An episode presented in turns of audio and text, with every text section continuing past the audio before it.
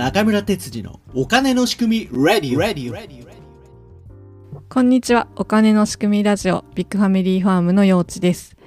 この番組は MMT 流行以前から積極財政を主張してきた元衆議院議員中村哲司さんをお迎えし、MMT やお金の仕組みについて、またそれを踏まえた視点から社会問題や時事ニュースを語る番組となっております。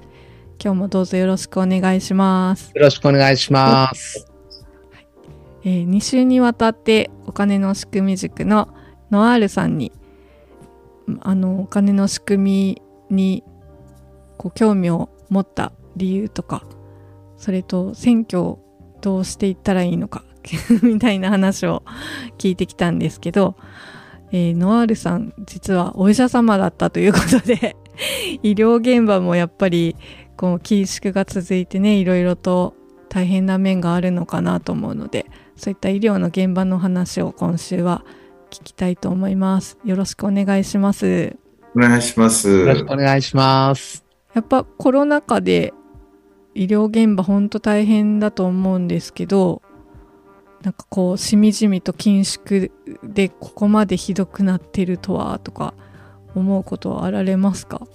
そうですね。あの、まあ、確かにあの、一時的にですね、あの、補助金がちょっと病院、大きな病院とかですね、そのコロナを受け入れてる病院にちょっと出たりもしたので、はい。まあ、そこの分でちょっと、あの、助かった部分はあるんですけれども、うんそれ前までがですね、やっぱ常にもうとにかく、緊縮、緊縮で来てたもんですから、えーまあ、それこそあれですよね、病床足りなくてある困ってるような時に、あの、病床減らす法案がありましたよね。そんなことが。バカじゃないのかっていうことがあったわけですけど、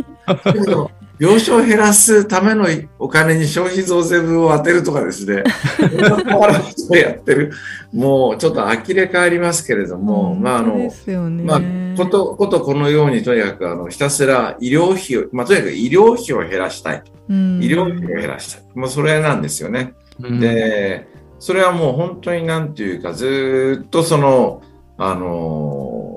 前からもうじわじわじわじわと、まあ、あの、来てたわけで、まあ、うん確かにですね、まあ、あの、高齢化が増えてきて、高齢化が進んでますので、医療費自体はまあ、やっぱ、まあ、増えてるわけですね。あるいはまあ、その医療技術えーとか、まあ、開発されたりとか、うん新しい機械が出たりとかですね。まあ、そはいの機械とかもぜ実はアメリカが、あの、たくさん作ってるので、アメリカの企業に貢いでる部分って結構あるんですけれども、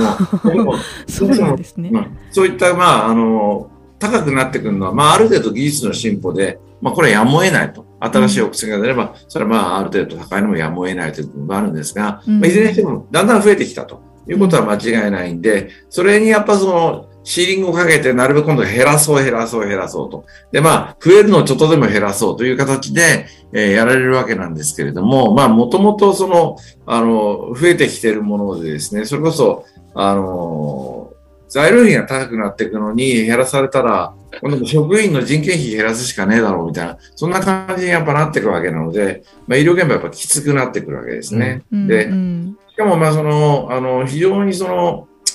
えっ、と、余裕がない。うん、余裕がないんです。あの、ギリギリで回さないと、採算が取れないようなうん状況になってるわけですね。うんですから、ええ、あの本当にですね、あのもう厳しいです。その、とにかく、あの、うんとそういうのを頑張るところでは、午前中に退院させて午後にそのベッドに入れるとかですね。うわええそういうこともするぐらいのことをやらないとなかなかその出ない、出てこないっていうかその利益がですね。まあ民間の病院なんかやっぱそこら辺必死で、まあやって、まあとにかくあの、えーやってるわけですよね。で、まあ、自治体の病院もやっぱり昔はまあ結構あのそんなにあんまり気にしなかったんですけど、最近は採算すごく言われるようになってきてますから、ええ。あのすごくこうあのそこら辺は厳しい感じなんですよね。やっぱあれですか？地方交付税が少なくそうです。て。地方交付税少ないですから、うん。自治体の財政は火の車なので、うんうん。でそのあの自治体、まあ、市営病院とかですね、うん。まあ市営病院とか、まあ、いわゆる公立の病院とかは結構まあその赤字食らっちゃってですね、やっぱその、それがまあ市の財政負担になって、やっぱそこを今度はその、そこえー規模。規模縮小しようとか、うん。まあ、あの合併してその2つの病院1つに統合するとかですね、うん。あるいはその、えー閉院ししちゃうとか、診療所に落とすとかですね。うん。まあ、そういう圧力が常に常にかかるような状況なんですよね。うん。えーとにかく職員数減らして、規模ちっちゃくしてって、まあ、不便になったりとかですね、あれになるわけなんですけど、やっぱとにかく自治体がお金がない、その赤字を補填できない、まあその、うん。そういうところからですね、来ちゃうわけなんですね。うん。なるほどですね。なんかあれですよね。こん看護師さんとかも非正規の看護師さんが増えてるからちょこちょこスタッフが変わって引き継ぎがうまくいかないとかそういう記事も読んだことあるんですけど。そうですね、うーんと、多分ですね、あの、看護師は比較的、その、うん。なんていうか、常勤で、えー雇われやすいっていうか、その、常勤口がある方だと思います。まあ、うん。世間一般のものから比べれば、まあ、うん。そのぐらい、こう、常に、あの、やっぱ足りないところが多いので、うん。えーまあ、それでもですね、やっぱその、えーまあ、すごく給料が高いわけじゃないので、うん。あの、なかなかあと、ハードワークですのでね、やっぱまあ、や、辞める人もやっぱり結構いますし、まあ、辞めても次の実は働き口はあるということが、まあ一つ、あの、うんあるわけなんですけれども、うん。でもやっぱ、あの、どこだってそんな、あの、すごくいいとこなんてないですから、うん。まあ、やっぱなかなか大変だというのはあります。まあそういったことで、こう、人の動きがやっぱり結構あるというのはあると思いますし、まあ、うん。基本的にその、労働密度というか、その、本来配分、ここまで配分しないといけませんって言われてる、その人数はなんとか確保するわけですけども、それではやっぱりしんどいんですよね。あの、やっとやっとの状況なので、うんうんだから本当はもうちょっと多くないと、うん厳しいところをもうギリギリの体制で回していると。うんで、あとはその、えっ、と、まあ、長期入院の弊害っていうのは実はあるわけなんですけれども、まあ、例えばその入院しなくてもいいような人をだーっと長く入院させとく、まあ悪い病院があったりしますよね。うんうんそういう病院が一つあるとですね、そうじゃない病院も全部ひっくるめて、長い入院は良くないことだと。うんいうああ、ねなるほど。長い入院は良くないんだと。だから、30日超えたら、あ単価を落としますとかね。いうことになってるわけです。60日超えたらもっと落としますと。そうすると採算取れなくなってくるんで、退院させるしかないんですよね。そうですよね。退院させるしかないんです。うん。で、退院するときにはやっぱその、例えばその結構、まあなんていうかこう、弱ってる人なんかだとですね、まあその、うちに帰れるわけじゃないので、うん転院になるわけですね、うん転院。うんそうですね。ね、そうすると転院先探さなきゃなんないわけですけども、転院先探すのは家族なんですよ。うんはうん我々はその、提示はできるんですけど、やっぱそこでうまくやれるかどうかわからないですから、うんあそこ行ってくださいってそこであんなひどいとこ紹介されたって言われても困るので、うん。だから、向き不向きもありますしね、家族とかご本人と。だから、うん。3つ4つ提示して、この中のどっか、そのね、あの、探して、あの、いいところ見つけてくださいって、まあ結局家族が探しに行って、うん。でもそう段取りをして、でもそこまた2、3ヶ月しか入れなくて、うん。また次行かなきゃならないと。うん。で、その3箇所くらいをぐるぐる回ってなきゃならない人たちがいるわけですよね。うん。なるほど。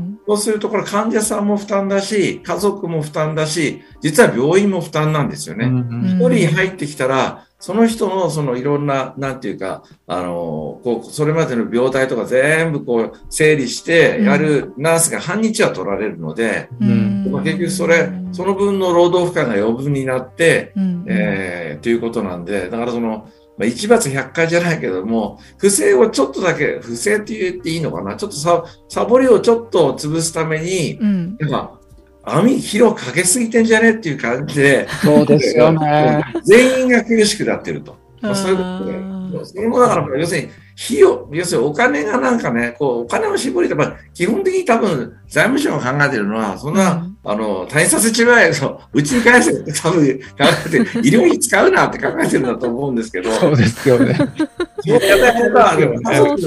がいっすね。家族や、まあ、そう家庭に負担がかかってくるわけで、うん。それはもう社会的に病院とか介護施設とかバックアップしてるのに、あの、そこにかかる金がコストだコストだって考えてるんですよね。で、うんでも、これサービスですよ、一種のね。まあ、あの、うん実際のサービスではなくて、僕僕はどっちかっていうと、その、いわゆる、えっと、消防署みたいなもんだと思ってるんですけど、はいうんうえんそうですよね。危機があった時にその危機をサポートするサービスなんですよね。だから、うん一般的なレストランとか、あの、旅館なんかのサービスをですね、あの、考える人がいて、うん。ほら、お客さんなんだからサービスするよっていう人がいるんですけど、違うんですよね。病院ってのは消防署と一緒で、うん。水はかけてあげるけれども、うん。あのあんたの長靴まで用意しませんよっていう、まあ、うん。そういう、そういうものなんですけれども、まあ、いずれにしてもそういう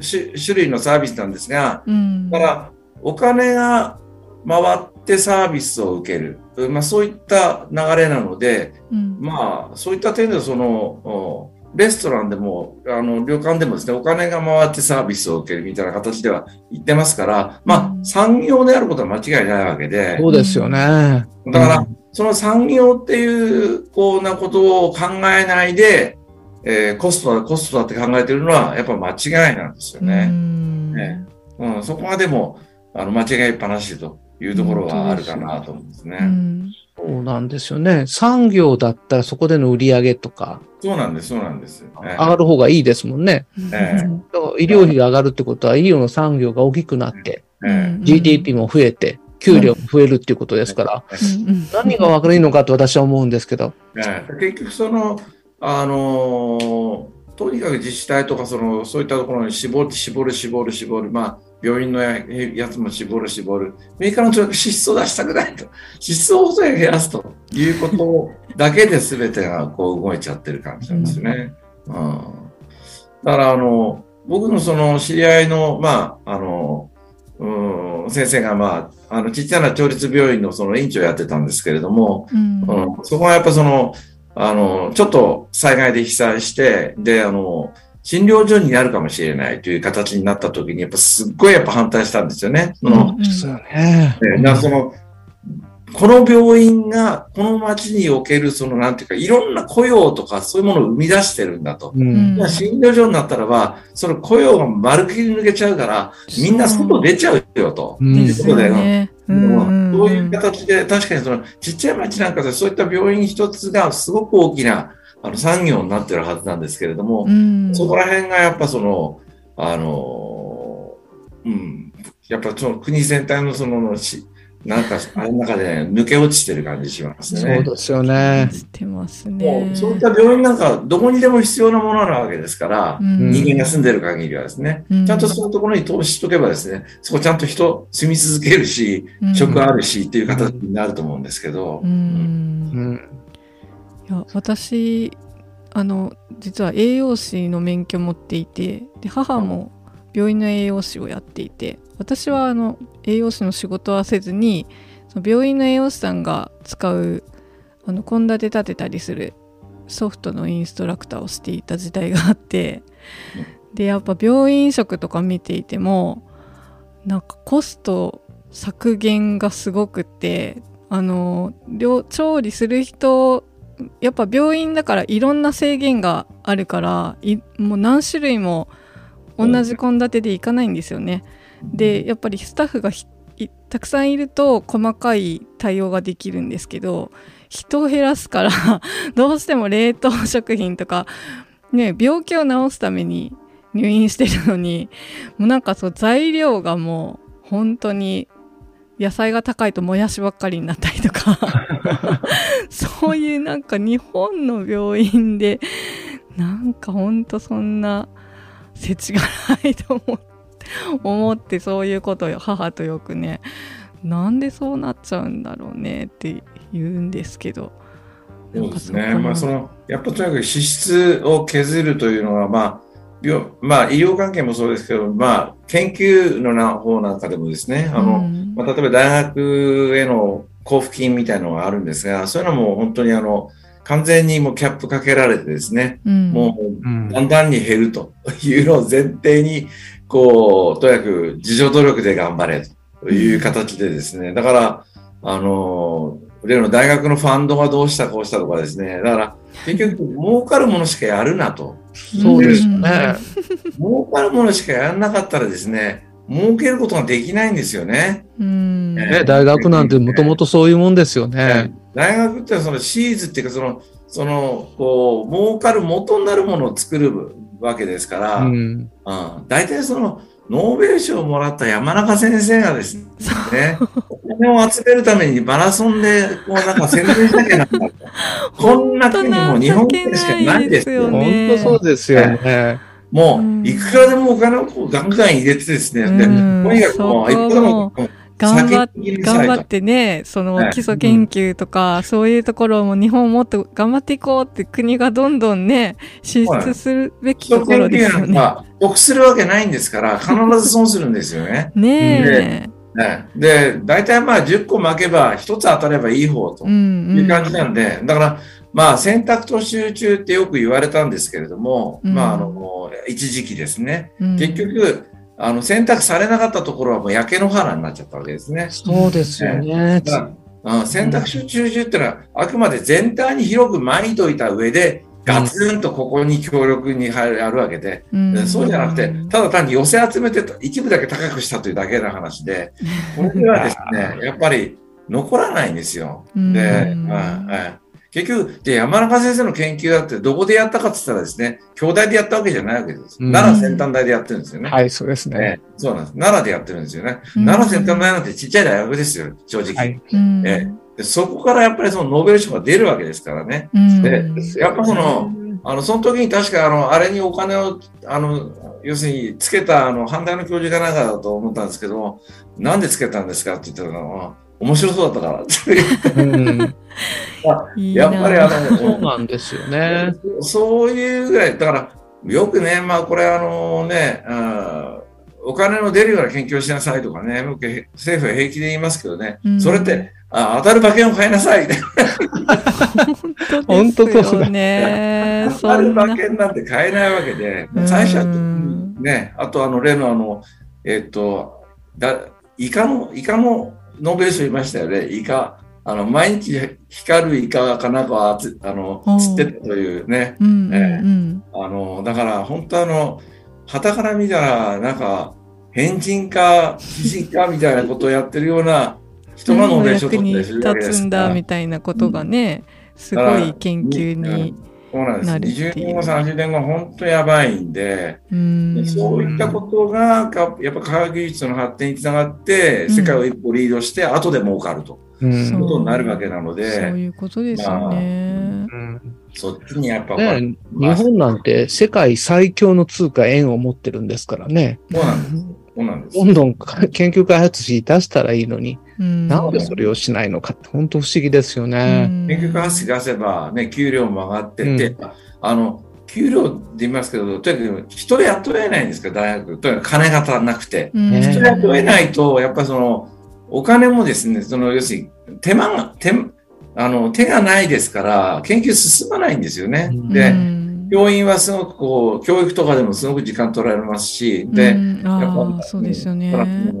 研究者の枠、ポストも少なくなっちゃってるし、まあ、うん留学生、えー例えばね、よその国から来る留学生なんかもたくさん雇えなければ、うん研究なんて進むわけないんですけれども、うんで予算を削っておいて、うんで研究はちゃんとしなさい。でね、あの、いいジャーナルに出しなさい。えーそんなこと言ったって無理ですよね。その前に金出せよっていう話ですよね。本当に。だから金が、だから出せるっていうことさえ、みんなが分かってればね、そうですね。もっと出せ出せって言うんですけども、残念ながら、あの、みんな、まあ、昔の僕も含めてですね、もう、やっぱりお金がやっぱないから、とにかく、やっぱこうとにかく必死でやるしかないとかですね。儲かる研究しなきゃだよな、みたいな。そんな感じで思ってるわけですけど、実は違って、もっとお金出せばいいんですよね。出せるし。うん出した方がみんなのためになるんですよ。ううんん。本当にそうですね。まあ、ね、コロナで、あの、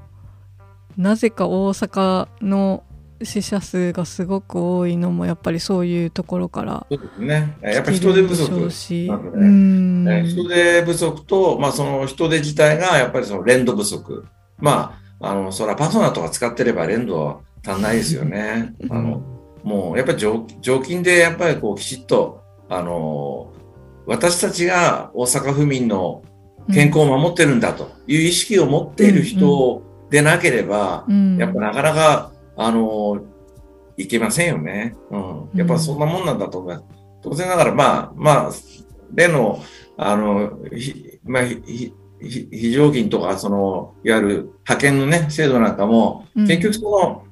この会社の製品の維持している、このサービスを維持しているのは、私たちの力だとかいうですね、そういうその、なんていうかその、あの、意思みたいなものをやっぱ削ぎ落としていく方向にですね、やっぱ来てるわけですよね。うんだからそれがいいことだっていうのは、やっぱり、まあ、新自由主義者、ネオリベリベリベラリズムの人たちがね、まあそう一方的に言ってただけで、うんやっぱそれはね、違うんじゃないかなと思いますね。にねそうですよね。やっぱその緊縮が生み出したこの苦しいええさまざまなね分野の方たちの意識が変わるようにあの、ねお金の仕組みをねまだまだ広めていいかなければいけないっていうそういう話を聞けば聞くほど気持ちがまたシャンとなりますけれども。ね。あのお金を日本政府は出すことができるっていうことさえみんなが分かればですね、ね。もっとちゃんと出せよと。そう、ね。そう。そこに俺たちは投票するぞというふうになるはずなんですけど、うん今のところまだその国民もないよなーで、政治家の大半もないよなーって言ってるあるんだよっていうあねるんだよと。そのあたもうちゃんとあるんだよ。出せるんだよっていう。だ出せるどころか、出さないとやばいよっていう状態ね。ね出さないとやばいよなのに、うん出せないなーって言ってるわけですから、これはやばいんですよね。ねそこをまた一緒に変えていくために頑張っていきましょですね。頑張りましょう。いやーほんと3回にわたってノアールさんほんとお話が面白くてもっと聞きたいぐらい なんですけど、ね、お時間が来てしまいましたので、よかったらまた、あの、おしゃべりしに 参加していただけると嬉しいです。はい、3回、どうもありがとうございました。ありがとうございました。ありがとうございました。最後までご視聴ありがとうございました。感想やご意見、ご質問、こんなテーマで話してほしいというリクエストなど、お便り専用フォームを概要欄に載せていますので、そちらからお寄せください。毎月お金の仕組み、 Zoom 勉強会を開催しています。参加は無料です。どなたでもお気軽にご参加ください。スケジュールは中村哲司さんのツイッターでツイートしております。ぜひフォローもよろしくお願いします。Apple Podcast や Spotify で視聴されている方は番組のフォローもぜひお願いします。Twitter などで番組を広めていただくのも大歓迎です。では次回をお楽しみに。